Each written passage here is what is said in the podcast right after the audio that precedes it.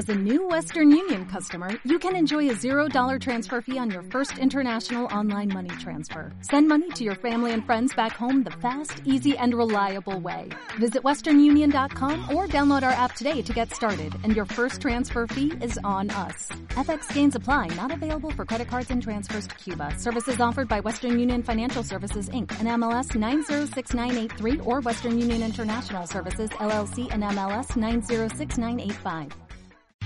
Thank you.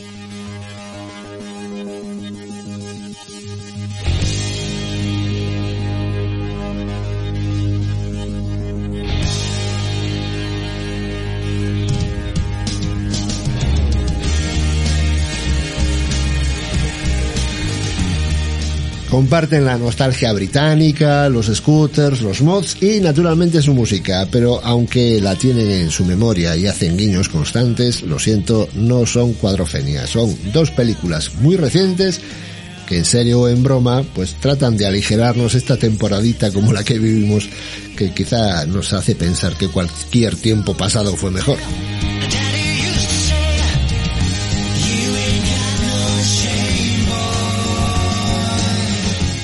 Bueno, a ver, es que desde 2020 ya llevamos unos añitos complicados y yo entiendo que al final pues llame a la nostalgia. Pero bueno, yo, mm, y esto ya lo habíamos hablado en algún otro podcast, sigo pensando que el problema mm, que está atravesando el sector audiovisual es de crisis de idea.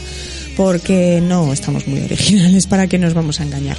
Y creo que lo vamos a comprobar hoy con, por varios motivos.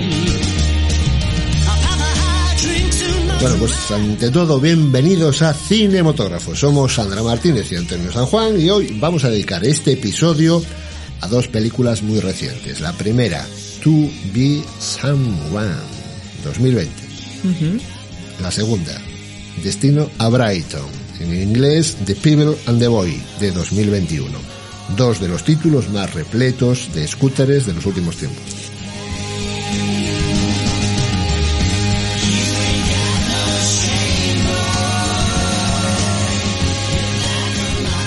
La primera, Be One, es una comedia más bien gamberrilla, ¿no? Y la segunda, pues estamos hablando de una road movie sentimental, emotiva. Sí, pero ahí no acaban las diferencias.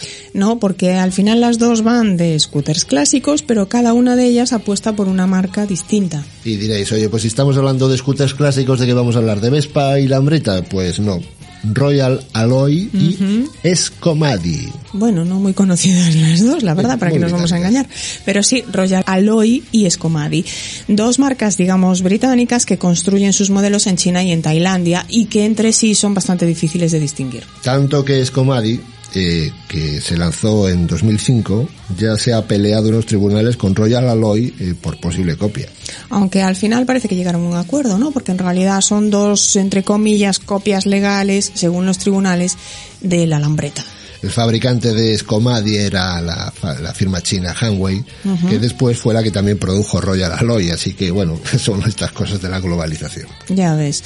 Oye, que hay que decir también que el protagonista de Destino a Brighton va en una lambreta de Sí, verdad, sí, ese sí. sí, esa es de verdad. Sí, es una lambreta heredada de su padre. Y también hay alguna Vespa así de fondo. También, y también, tal. sí, sí. Sí, pero bueno, tanto Scomadi en esta película como Royal Alloy en, en la primera que decíamos, la de To Be One, eh, chupan cámara las dos a tope, porque claramente son emplazamiento de producto. De hecho, hay incluso eh, anuncios de la marca con la película. Haciendo referencia. Sí, sí. Y las dos películas pues venden estas motos en concreto. Sí, sí, sí, son, de verdad son un auténtico escaparate para las marcas. Sí, Scomadi, por ejemplo, cedió varias motos, eh, incluso pues eh, una para que la utilizara el cámara en los planos en los que se seguía la escena de la ruta. Sí, creo que incluso alguna también la subastaron o para hacer crowdfunding o algo así. Mm. Sí, Pero bueno, decíamos que las dos películas tienen en común los scooters. Las dos películas son británicas y las dos van de mods. Pero es verdad que una la utiliza eh, esto de los mods como un tema central y en el caso de la otra es un poquito más circunstancial. Y ojo que a veces esto es peligroso. Bueno, eso lo dices por la de Tubison One. Claro, claro, efectivamente, porque, porque despierta unas expectativas que después no cumple y claro, la gente se cabrea. Bueno, pues a ver, venga, vamos por partes. Entonces, empezamos por esta, la de Tubis One. One. Venga. Se vendió, mm, desde mi punto de vista, de una manera muy particular en la publicidad, porque hablaba de una comedia, un homenaje a Cuadrofenia, con violencia, con un estilo visual a lo Guy Ritchie. Sí, el de Snatch, Cerdos y Diamantes, ¿no? Sí, el, el que no sé si fue o sigue siendo marido de Madonna, que es, bueno, y de Sherlock, por ejemplo, tiene así varias. ¿Marido de Sherlock? No, no, no, que hizo una película de Sherlock, o de Holmes, o ya no me acuerdo cómo se llamaba, pero era una película de Sherlock Holmes. Y eso, bastante conocido como director. Pero lo malo es que la película de la que hablamos, de To Be One, no llega a este nivel. No llega al nivel de Snatch, Cerdos y Diamantes, no llega al nivel de Guy Ritchie en general, y no llega, por supuesto, al nivel de Cuadrofenia. No, aquí se habla de una historia de gángsters que son un poco patéticos, eh, utiliza esos recursos estéticos del, del, estilo de Guy Ritchie, videocliperos, con imágenes congeladas, flashbacks, o incluso presentaciones de personajes hablando directamente al espectador. Vais a conocer a Tommy. Es el mejor amigo de mi viejo. Tommy vive con Bunny. Esta parejita vive en el auténtico estilo de sexo, drogas y rock and roll. Hace años transformaron su pasión en un negocio. Y no miraron atrás.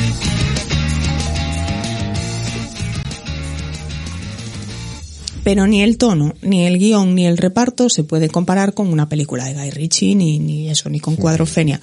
Aunque tampoco está tan mal como podría parecer viendo los comentarios en internet. ¿Por qué la machaca? La machaca, la verdad es que con una crueldad es la peor película que he visto en mi vida, menuda porquería, en fin. Bueno, la verdad es que es el problema de crear expectativas y después quedarse a medias, ¿no? Porque, por ejemplo, tema Cuadrofenia no es que hiciera referencia en la publicidad a la estética o, o, o, que no no no no es que dijera nos parecemos a Cuadrofenia no no es que presumían de utilizar hasta el mismo reparto original. Bueno pero es que tienen hasta cinco actores de la mítica película incluida la protagonista Leslie Ash que ahora ya claro con, con la edad pues hace de madre del personaje principal. Bueno los que salen ahora evidentemente no todos tienen papeles importantes y además con el paso de los años pues no es fácil reconocerlos claro bueno, es que han pasado 40 años, claro. Y además es que eran muy jóvenes en Cuadrofenia, ¿no? Sí, y Cuadrofenia tenía pues eh, una banda sonora potentísima con los Who, claro, claro. y aquí pues Tu Vision One también promete una banda sonora importante, en eso cumple un poquito más, pero claro, tampoco está al nivel de Cuadrofenia. El título de la película de hecho es una referencia a la canción del grupo británico The Jam, To Be Someone, Didn't We Have a Nice Time? To be someone must be a wonderful thing. A famous footballer, rock singer, or a big film star. Yes, I think I would like that. Está protagonizada la película por el guaperas de Sam Giddings, que ya empieza a tener un currículo, un currículo amplio, ¿no? Para su edad, aunque todavía no tiene títulos demasiado conocidos, ¿no? Sí, en este caso interpreta a, a Dani el rostro, ¿eh? un guaperitas el rostro, el, el, un moz padre de familia, que es dueño de un club y que él quiere ser alguien, no quiere to be someone. Pero hay esperanza para los don nadie. A ver, podéis seguir viviendo una vida mundana de mierda si queréis, o podéis luchar. Podéis salir de toda esa defecación. Toma, araña, roba, pide, ruega, llévate hasta lo más alto. Ya, su, su, interpretación en este caso es, yo creo, la más salvable de todas las de la película. Sí, hay quien le ve un aire inspirado en Michael Caine y yo creo que es un actor al que hay que seguir, ¿eh? porque y eso que en este caso su personaje eh, está igual de caricaturizado que todos los demás, ¿eh? en realidad porque toda la película es un poco caricatura.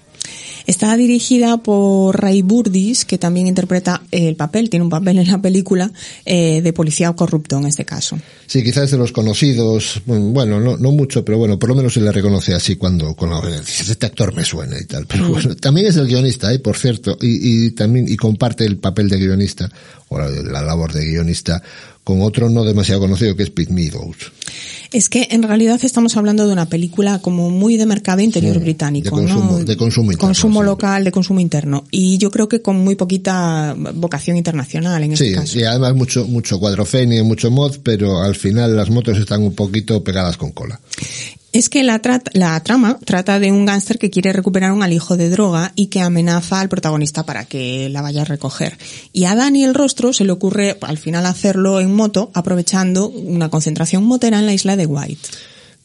y de hecho al final ni siquiera la recupera en moto, al final la recupera en coche. Y las motos solo hacen bulto y poco más, porque, eh, bueno, a, a, ver, eh, lo importante es que al final salen en escenas variadas o en planos variados con muy buena música. La película empieza con música, con docenas de scooters que van ahí pues circulando con la pandilla y tal. Y después pues hay también alguna moto aparcada delante de la vivienda, el apuesto Moth, San Gittins, que se va arreglando con la música y a todo volumen, molesta a los vecinos. Pero bueno, él cuando protestan pues no les hace ni caso. ¿Por qué tenemos que aguantar esto? Porque solo será cosa de una hora y no merece la pena enemistarse con él. Es un buen chico ese edad. Es un capullo inmaduro, eso es lo que es.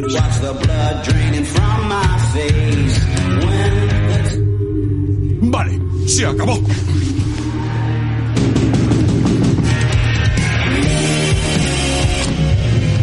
Avisad a vuestro padre, chicas. Ya voy yo. Dice que hay una polla. Dani el Rostro en realidad no es del todo dueño de su club. Tiene un socio mafioso sin saberlo. Y, y, ese socio mafioso es el que le obligará a ir a por el alijo a la isla de White. Y lo dicho, esto no va ni de motos ni de mods, pero va de gángsters, de música y tiene un toque, pues eso, videoclipero. Y tiene algo de humor, no mucho, algo de violencia, no mucha, y algo de buena fotografía. Bueno, buena fotografía tampoco tanto. ¿eh? Bueno, y, te, y, luego también tiene un cierto ritmillo audiovisual, ¿no? Sí, a ver, lo que comentábamos, ese estilo de Guy Ritchie, rompiendo la cuarta pared, hablando en cámara, algún tipo de angulación, pues un poquito extrema, aberrante, contrapicada, picada uh -huh. y tal, pantallas partidas. La película está llena de guiños. Por ejemplo, Tommy, el dueño del negocio de prostitución, también salía en Cuadrofenia y, y, y además luego también está siempre el guiño a la música. Yo creo que en las críticas de internet se pasaron un poco de duras. Sí, verdad. Yo creo que Yo no, creo no es que tan sí, mala. Tampoco ¿no? es tan mala. He visto cosas sí, peores, sí, pero se bueno. deja ver. Sí, y en la intención estética pues había alguna aspiración, incluso de provocación, algo de calidad, pero bueno. Hay algo que no funciona, eso está claro. ¿eh? Yo creo que es el humor. No Sí, probablemente. Y que no funciona el humor es quizá lo que más cabrea, ¿no? A un espectador. Por ejemplo, eh, hay, un momento en el que ponen al, al, perverso mafioso, ese socio oculto de, de Dani el Rostro, que está pegando una paliza a un tipo para que confiese dónde ha ocultado el alijo de, de cocaína, ¿no? Entonces, bueno, lo está interrogando y eh, como está, mientras está sentado está aparentemente con camisa normal, pero cuando se levanta resulta que está con unas medias de liguero y unas braguitas monísimas. Monísimas, monísimas, vamos. Sí, sí. Bastante horribles. Y no te ríes cuando lo ves, además lo ves, es lo ves ridículo, pero no te ríes. Ya, es que además mientras tanto va amenazando con cerrarle un brazo a la víctima. Y tampoco y te tampoco- parece ni brutal ni, ni risible, ninguna de las dos cosas. Pero bueno, o cuando yo que sé, se ponen a hablar en, en el prostíbulo, ¿no? De las aberraciones sexuales de los clientes y entonces cuentan que hay un cliente que hace beber a las prostitutas Mm. bebidas gaseosas para que eructen y eso le excita. Pues bueno, pues tampoco, al final tampoco te ríes. O, o el tipo que dice que le pide a, a- a la profesional que le eh, golpeen las pelotas porque le gusta que le peguen las pelotas. Y tampoco te ríes. al final. No sé, el humor no acaba de, de encajar. A ver, realmente escandaliza menos de lo que pretende. Y como tampoco te acabas de reír del todo, Pues eso, que en resumen no sé muy bien. ¿Recomendamos Tu Visan One o no? Pues hombre, de las dos de las que hablamos hoy, desde mi punto de vista es la peor. Pero bueno, yo creo que podemos recomendarla porque los mods al final nunca han dejado de interesar por la música, por esa estética juvenil. Eso sí, el tema social que tenía originariamente Cuadrofenia y de aquellos años 70 y tal, yo Y creo todas que esas películas de, de aquella época, ¿no? Sí. Que retrataban un poco este tipo de, de este juventud, tipo de juventud. y sí, sí, yo creo que eso está desapareciendo. ¿no? Bueno, hombre, tienen el interés de esta película le- también, oye, a efectos moteros la Royal Aloy porque son bonitas, ¿no? Sí, son bonitas. Están buenos, son, son unos diseños clásicos, tienen todos esos avances modernos, luces LED, inyección, freno de disco, pantalla TFT en color, USB. Mira, yo, estos los viejos mods, no sé yo cómo se lo van a tomar. ¿eh? no sé, si, es, no si es que queda algún viejo mod que... En fin, eh, aunque tienen de, de- de todas maneras los mods ese origen social inicial de marginación y de, y de barriada, ¿no? Pero yo creo que en el fondo su evolución natural ah, mayoritaria ha sido hacia la pijería, por lo menos a la pijería estética. Bueno, a ver, los rockers también, ¿eh? A ver, todo evoluciona, es verdad, como las propias películas y series que tratan el tema, el tema mod. Eh, acuérdate de que las primeras se consideraban kitchen sink drama, es decir, como era el drama de fregadero, ¿no? Por aquello de las discusiones con los padres en las cocinas de clase humilde. Sí, y en cambio ahora, pues ya ves, es una especie de revival para millennials acomodados, un poco hipsters, con ese toque elegante y, y pijo, ¿no? Por cierto, ya sabéis que todo esto de los mods y los rockers lo hemos contado y, y hablamos ahí bastante en nuestro episodio 12 de Cinemotógrafo, para recordar el porqué de los espejos, estar aquí explicándolo ahora de nuevo, las scooters, las parcas verdes, los rabos en las antenas, ¿Cómo pasa el tiempo? Oye, ya ni me acordaba. Episodio Ya. número 12, Dios mío, Pues- si vamos en el 60 y algo. Dios, Pues ya ves tú. Si es que en realidad, a ver, este tema de los mods, pues no ha dejado de tocarse a lo largo de todos estos años, como com- estamos comentando ahora en este episodio. Hay cine mod británico, estadounidense, canadiense, hay hasta francés. La verdad es que hay un montón, hay un montón. Pero bueno, vamos entonces con la segunda película, ¿no? La, la segunda Destino película Brighton, de ¿no? Destino a Brighton, The People and the Boy, dirigida y escrita por Chris Green. Qué bonito el título en inglés, me encanta. bueno, pues esta podría parecer otra típica de llevar las cenizas de un ser querido a algún sitio, como, bueno, pues ya habíamos comentado como esa de el inglés que cogió su maleta y se fue al fin del mundo. Que ojo, no os equivoquéis que esta no es de motos, ¿eh? Eh, por cierto, sabes que el protagonista del inglés, eh, que ya es un señor mayor, Timothy Spall, ¿eh? pues también salía en Cuadrofenia. Sí, es verdad, es verdad. bueno, es que el cine británico como el español es un pañuelo, ¿no? También, y eso que son muchos actores y todos muy reconocidos, pero al final, pues... Se oye, repiten papeles. sí. Se repiten papeles. Destino a Brighton, eh, decíamos, en cambio, no es tan tristona como esta del inglés, de la maleta, ni mucho menos, No, ¿no? no, la verdad es que no, la verdad es que no. Un detalle, ¿eh? hablábamos hace poco, eh, en, creo que en el episodio 60 de Cinemotógrafo. Sí, creo que sí, de One Week, ¿no? Dices. ¿eh? One Week, la, la película canadiense, en la que se, un, un enfermo de cáncer recorre 5.000 kilómetros en una semana con una Norton Commando.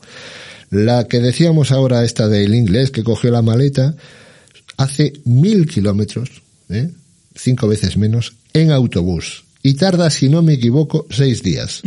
Y Destino a Brighton, ¿eh? que es una road movie desde Manchester hasta Brighton, es decir, un poco más de 400 kilómetros, también tardan varios días. Bueno, hombre, se lo toman con calma. Ya sabes que los británicos además pues tendrán ritmos diferentes. Más lentos que los canadienses. Son lentos, ya está, pues son isleños, todo le parecerá lejos, yo qué sé. Decías al principio lo de la falta de, ori- de originalidad, ¿no? La, la excusa de las cenizas, por Ya. ejemplo, ya es un poquito. Está ¿no? un poco visto, ¿no? La recuperación de la historia mod de los de, de Brighton también, ¿no? Luego, luego los guiños inevitables a, a Cuadrofenia, que están Bueno, claro. evidentes. Claro, claro.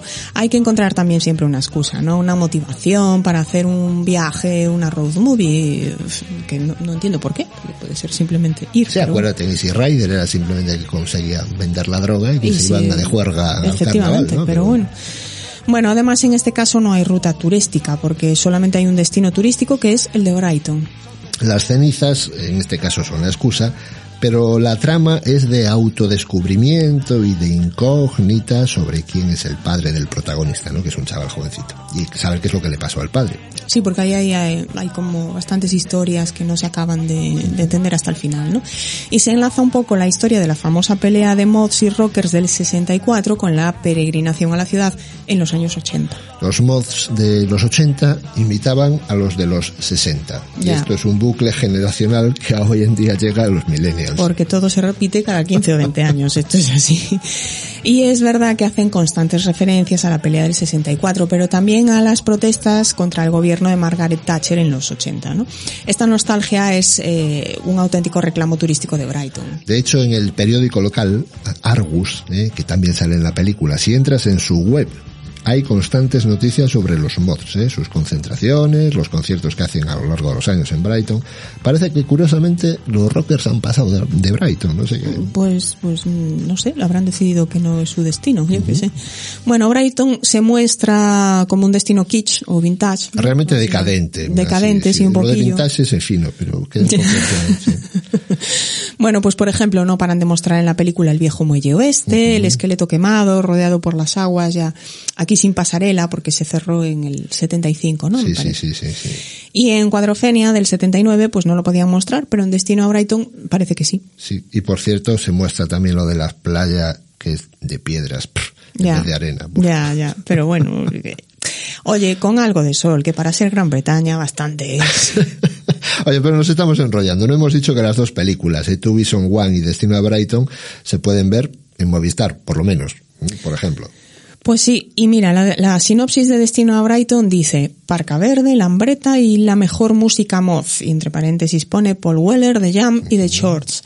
Acompañan al joven John Parker, protagonista de esta road movie, en su viaje desde Manchester a Brighton con las cenizas de su padre, un viaje de autodescubrimiento que también le permitirá saber cómo era realmente su progenitor. Pues eso, el chaval, eh, que es un poco moñas, pues se acaba autodescubriendo como un mod, uh -huh. a pesar de que lo niega todo el tiempo. ¿no? Y se entera de que, de eso de que la rivalidad entre rockers y mods es agua pasada, sí. descubre el amor, eh, adquiere un poquito de seguridad en sí misma que no le venía nada mal. Bueno, el paso de la adolescencia a la adultez se supone también, ¿no? Destino a Brighton toma el título de, en versión original de People and the Boy de la canción del mismo nombre de Paul Weller, uno de los grandes del movimiento mod británico.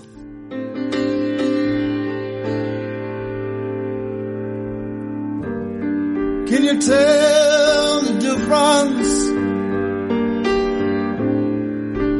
pebble and the boy?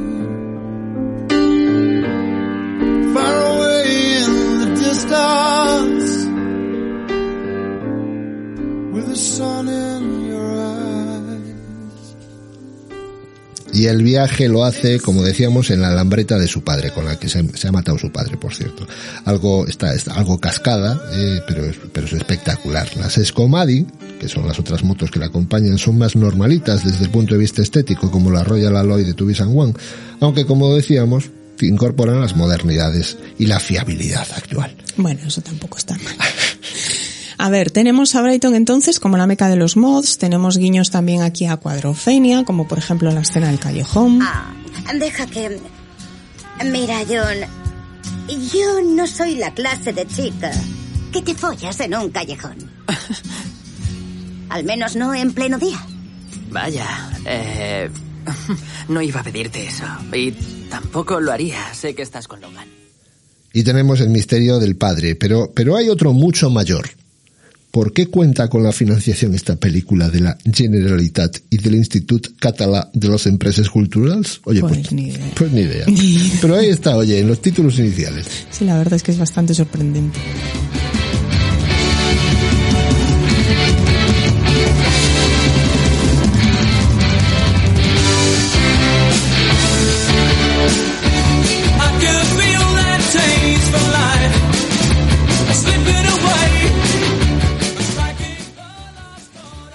Y ya se sabe, quién es un mod lo es para siempre. Habrá a lo mejor algún mod en la Generalitat y alguien que ha estado en Brighton, yo qué sé.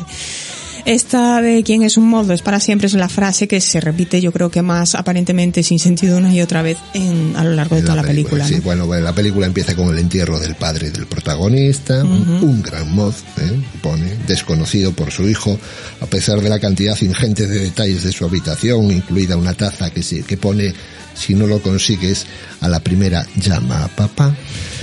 Cuadros, pósters, la, la, típica parca y naturalmente la lambreta que estaba en el depósito policial, ¿eh? de color azul, repleta de espejos. Bueno, y al chaval le toca entonces ponerse al día por aquello de, no sé, supongo que por echar de menos a su padre, leerse de la A a la Z de los mods. Y mientras escucha pues la música adecuada, ¿no? La música mod y ve una revista sobre los acontecimientos de Brighton del 64 ahí sí que se cuenta la violencia, el enfrentamiento, pues qué mejor idea entonces tiene el chaval de que llevar las, las cenizas de su padre al mar de Brighton. Una idea excelente, sí. Ya. Me hizo gracia, por cierto, la escena de, de, cuando quiere vender la moto, ¿no? Al principio, cuando recibe la moto de, de su padre, dice, oye, pues me, me salgo de ella, la vendo. Pero al final se arrepiente porque el comprador quiere quitarle las cosas típicas de los mods. Y hombre, hasta ahí podíamos llegar. Sí, porque como se había leído toda la información claro, antes, decía, favor. ah, pues no. Bueno, total, que al final se queda con la lambreta y empieza la road movie, sin apenas saber conducir, porque aparentemente él todavía no sabe conducir la moto. Ya aparece rutas por carreteras muy, muy secundarias, con alguna que otra avería por medio. Acude en su ayuda un viejo amigo de su padre, que es otro mod. No es la casa de los vaqueros de Easy Rider, ¿no? Si hacemos una asociación de un paralelismo road que lo hay, movie. un poquito lo hay, un poquito hay. Sí. sí, pero sí que es pues la primera etapa, porque duerme ahí esa primera noche. Y ahí empieza a contarse la historia de su padre, cómo se conocieron, que era el más guapo, que era el mejor. Y John, el chaval, escucha una conversación telefónica del amigo de su padre con su madre. No la entiende, eh, porque de- de- hay un comentario de es probable que no lo descubra. Pues el qué? Pues una primera pista de ese misterio. Sí, son pequeños detalles que si uno ve la película con, una, con un poquito de atención se da cuenta de que el guion está trabajado. O sea, tiene, tiene su, su, su, su importancia cada cosa que parece que está inconexa, ¿no? En esta, en esta etapa, en esta, en esta, en esta casa, aparece Nikki, la hija del, del amigo del padre, que es una adolescente cargada de energía y, y decidirá acompañarle en contra de los consejos paternos porque encuentran unas entradas en la parca de- del padre con, que son unas entradas para el concierto de Paul Wheeler, ¿eh? Otro motivo para ir a Brighton. Claro. ¿eh? A pesar de que él niega que sea un mod, el chaval, pero ella no se lo cree. ¿Me queda bien o qué? Sí. Sí, te queda muy bien. Somos los mods, somos los mods, somos, somos los mods, somos los mods. ¿Paul Weller en Brighton? No me lo habías contado. No sabía que estaban ahí. Es el abrigo de mi padre. Y los dos se largan a Brighton. Y se largan a Brighton. Bueno, por lo menos ello tiene su propio scooter, un Escomadi, claro, y es un detalle que al final no pues no vaya la chica de paquete, sino que cada uno vaya en su moto. Más imágenes de ruta, por carreteras muy pequeñitas, casi casi parecen gallegas. ¿eh? Y tanto que parecen gallegas, es que las ves y vamos. A todo esto, sus padres estaban divorciados, como los de ella. La madre se fugó a Francia con un artista, parece que Nicky tiene la misma energía arrolladora también de su madre, ¿no? Entonces llega esa escena de encontrarse con los rockers. ¿eh? Lo que podría ser un típico conflicto parece una especie de reconciliación histórica. Los tiempos han cambiado, ya nadie se enfrenta por usar motos distintas y la borrachera que se produce pues obliga a otra noche en la ruta. Y dos noches después, recordemos que son algo más de 400 kilómetros, que en fin, pues sigue en la ruta. Y él quiere abandonar, pero ella maneja un poco la situación. Al final se ha alargado con las cenizas, así padre. que... Así que no hay forma, ¿no? Que. Efectivamente, hay que seguir. Una curiosidad, por cierto, ¿eh? los rockers tienen además de las típicas customs una Triumph Tiger. Sí, eso llama mucho la Las atención. Maxi Trails han llegado a todas las tribus. Llama mucho la atención, sí. Bueno, no hay conflicto con los rockers, pero sí que hay unos niñatos que van en un Renault, ¿no? Y ella es la que a base de golpes resuelve la- el conflicto con los chicos estos del coche, ¿no? Porque Nikki es una mujer de armas tomar, que no se corta ante nadie. John es en cambio un poco más pringado, ahora sí que se da cuenta de que ya no tiene dinero ni para gasolina ni para dormir y bueno, al final es ella la que va resolviendo un poco. Así que al final se van a visitar a otro amigo de la pandilla paterna de los mods. Eso es. Un tipo que tiene un garaje lleno de motos, que está un poco chiflado, un poco tarado. Después de otra noche también un poco rara, les da dinero e incorpora a su hijo, Logan, que es otro descerebrado en edad adolescente, que más tarde se enterará el, el protagonista, John, de que va a espiarles, ¿no? Y es la tercera parada de acogimiento, con tensiones ahí derivadas de la música, el alcohol, una especie de discoteca doméstica, unos rollos un poco raros.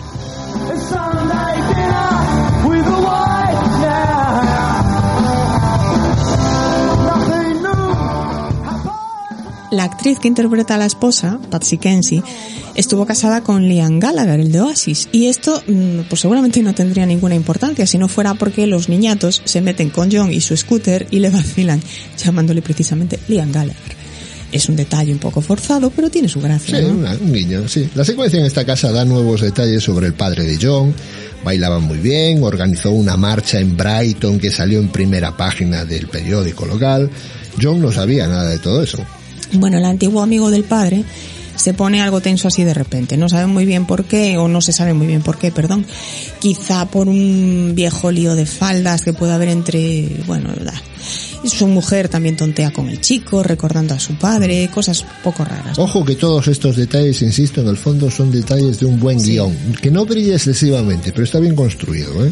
El caso es que ese personaje se convierte en esa escena aparentemente trivial y sin importancia en un posible villano, porque algo de su pasado le pesa e intenta evitar que siga en viaje por algún motivo. ¿eh? De hecho, manipula la alambreta.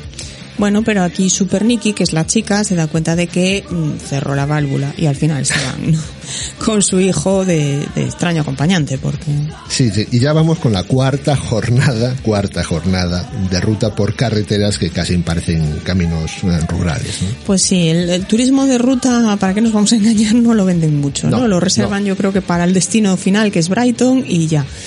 Por cierto, que Nicky lleva camisetas de la marca española de Tejanos Lois. Una marca gloriosa, ¿eh? que a muchos eh, nos transporta a los años 70 y 80. Y que es claramente otro guiño nostálgico, al menos para los españoles, pero bueno. No, a nivel internacional. Sí, ¿no? también- también es verdad, también una- es verdad, sí, llegó a ser, razón. yo creo que llegó a ser pues la tercera o la cuarta marca de tejanos más importante del mundo. Tiene ¿no? razón, sí, sí, sí. Bueno, pues el misterio sobre el padre sigue estando ahí, pero siempre gana lo sentimental sobre ese misterio precisamente. No olvidemos que también estamos hablando de una nostalgia de tercera generación. En realidad, su padre era joven Moz en los 80 y las referencias a Brighton son las correspondientes al 64. Sí, 20 de ahí que no paren de mostrar, incluso desde mi punto de vista un poquito pesado, eh, eh, el antiguo muelle este de oeste, ruinas, ¿no? ¿no? Sí. Sí, sí, sí. Forma también parte ese muelle del destino del vídeo turístico de Brighton, ¿no? También de, de la, Si se, de la entra, si se entra en la web turística de Brighton, de la está la publicidad foto por todos turística, lados. claro, sí. por eso.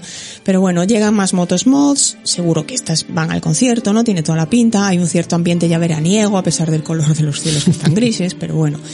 Y también Y de la playa de de la piedras. playa de piedras, que es malísima. pero- Te fijaste, por cierto, que la parca verde ya tiene bandera británica, así que ya no es la original. ¿eh? Mm. Sí. Eh, Los cascos sí que están pintados con la escarapela de la Royal Air Force, ¿no? Y las motos Moz y la indumentaria ya parecen, eh, más que sinceras y auténticas, parecen verdaderos reclamos turísticos. Ya. Bueno, el caso es que poco a poco todo se va resolviendo, la verdadera historia, la verdadera historia del padre, la tensión amorosa o sexual, pero No, más no, bien sexual, amorosa. más bien, Yo creo que amorosa, sí. Sexual poco. sí, entre John y Nicky y el regustillo de ser un mod del siglo XXI. Sí, eso es posible. ¿Sabes que, eh, Bueno. que le preguntaron una vez a los Beatles en, en- los años 60, evidentemente, si eran mods o eran rockers? Pues no, ¿y qué contestaron? Porque Pues no se mojaron y dijeron que eran mockers. muy listos, pues sí. Pero la verdad es que si es por música lo entiendo, si es por las motos, pues no. Ya estamos con las críticas de los scooters. bueno, si queréis conocer el misterio del padre, tendréis que ver la película. Aunque el principal motivo para verla es su corrección cinematográfica, la música, que es bastante buena, y esa nostalgia moth tan british, que bueno, para mayores y para jóvenes que no saben casi nada de toda esa cultura británica, seguramente sea muy interesante. Destino a Brighton, ¿vale? Una peli eh, realmente de poco presupuesto, eh, que como decía incluso llegó a subastar una de las motos para conseguir su financiación eh, y que recurrió al crowdfunding. ¿eh? Sí, sí, porque no tenía mucho presupuesto, pero bueno. Que, bueno, recaudó 8.000 libras, aún así, no está pues nada mal. Y To Be One también, que es la otra película de la que estábamos hablando. Buena música, scooters, pues oye, nada es perfecto. Pues mira que eres. Bueno, lo dejamos aquí. Adiós. Adiós.